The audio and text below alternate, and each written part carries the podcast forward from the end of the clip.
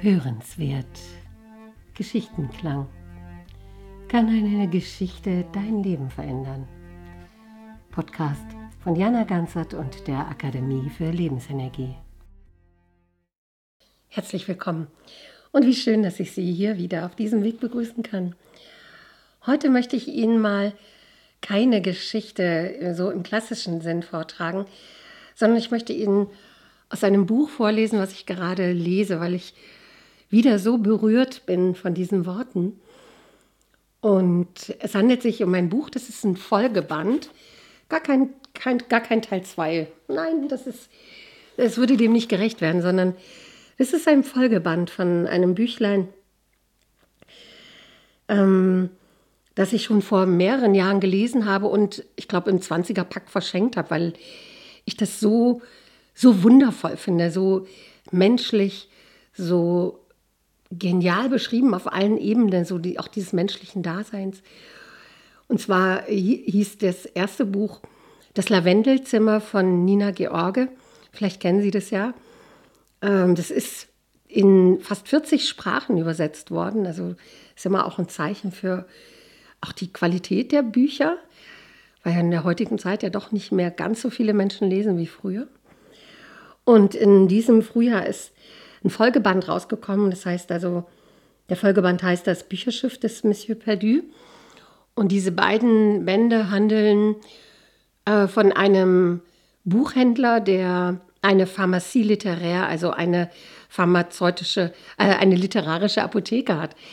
Das heißt, er beschreibt das so, wenn Sie also zu ihm kommen, dann kriegen Sie nicht das Buch, was Sie wollen, sondern das, was Sie brauchen. Genauso wie das in der Apotheke ist, dass Sie da ja auch das kriegen, was sie brauchen. Und äh, um diese pharmazeutische äh, Bücherei dreht sich das. Und in dem zweiten Band, oder jetzt sage ich auch schon zweiten Band, in diesem Folgeband, ähm, geht es also auch noch ein bisschen mehr um diese Pharmacie literaire und in der er beschreibt, wie dann die Menschen, wenn sie zu ihm kommen, wie er versucht herauszufinden, was mit denen ist und was sie brauchen.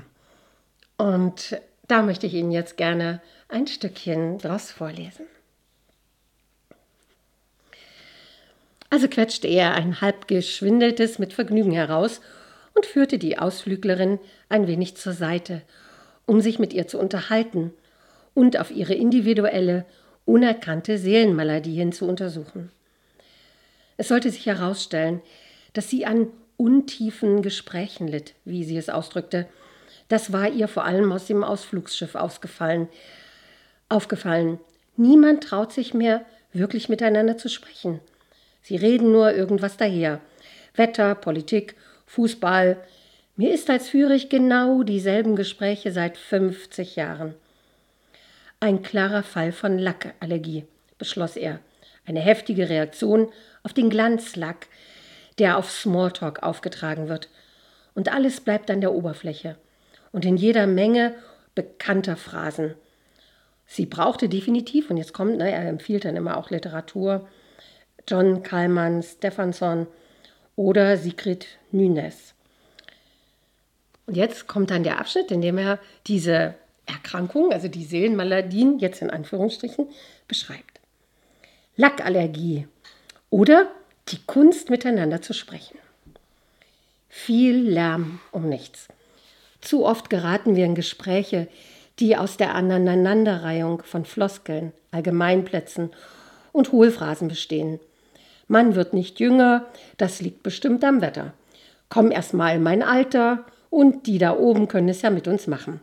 Dass andere Mütter schöne Söhne haben, mag ja ein oft gehörter Trost für Menschen mit Liebeskummer sein, aber dass Übung den Meister macht, wenn man sich gerade unfassbar blamiert hat, bei einer wichtigen Gelegenheit Mag ja auch rein technisch zutreffen, aber wirklich nah, verstanden oder zu einem intimen Gespräch laden sie nicht ein.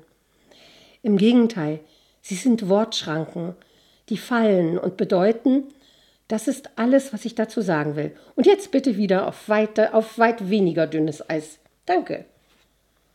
Generell enthält die übliche Sprache, wenn sie in einer Familie, in einer Gesellschaft, in Zeitungen, und Politik verwendet wird, immer Grenzen, Wertungen, Anweisungen, Kategorien, Beschönigungen, Drohungen. Wenn du nicht, dann. Ja, ja, dann was? Es gibt Schweigegebote. Darüber spricht man nicht. Es gibt blumige Worte, die anstelle der echten benutzt werden. Gerade wenn es um das Sterben geht. Da wird gegangen, eingeschlafen, erlöst oder in den Himmel geflogen. Es herrscht oft große Verlegenheit, wenn man über Liebe und Verlassenwerden spricht, über Ängste, Scheitern, Verlust und Versagen, aber auch Träume und Ziele. Eigentlich läuft unsere Sprache auf der Straße verkleidet herum, gemäßigt, flüssig, ohne anzuecken, ohne Tabus oder Wertmaßstäbe zu überschreiten. Wer davon genug hat und sich nach dünnem Eis sehnt, ja nach gewaltigem, herzhaften Durchbruch des Eises, um in dunklen Gewässern Gespräche zu führen, die das Leben reichhaltig werden lassen, der sogar beginnt, wider Willen und Allergieschübe gegen nichtssagende, nichtswollende Gespräche zu entwickeln, der braucht zwei Dinge von Ihnen. Erstens Bücher, in denen die Sprache nackt, intim und wahrhaftig ist und zum zweiten Menschen, die bereit sind, miteinander wahrhaftig zu reden. Bei dem ersten können Sie behilflich sein, beim zweiten zumindest eine Sache ausprobieren. Sie haben vermutlich in Ihrem Laden Regale mit dem, was Sie diskret für sich als Literatur bezeichnen. Und das auch nur aus einem Grund, der Sprache. Begegnet Ihnen ein Mensch mit Glanzlackallergie, dann wählen Sie als Empfehlung Werke, in denen mehr Aufmerksamkeit auf der Sprache liegt als auf dem Plot, mehr das Wie als wer oder was dann.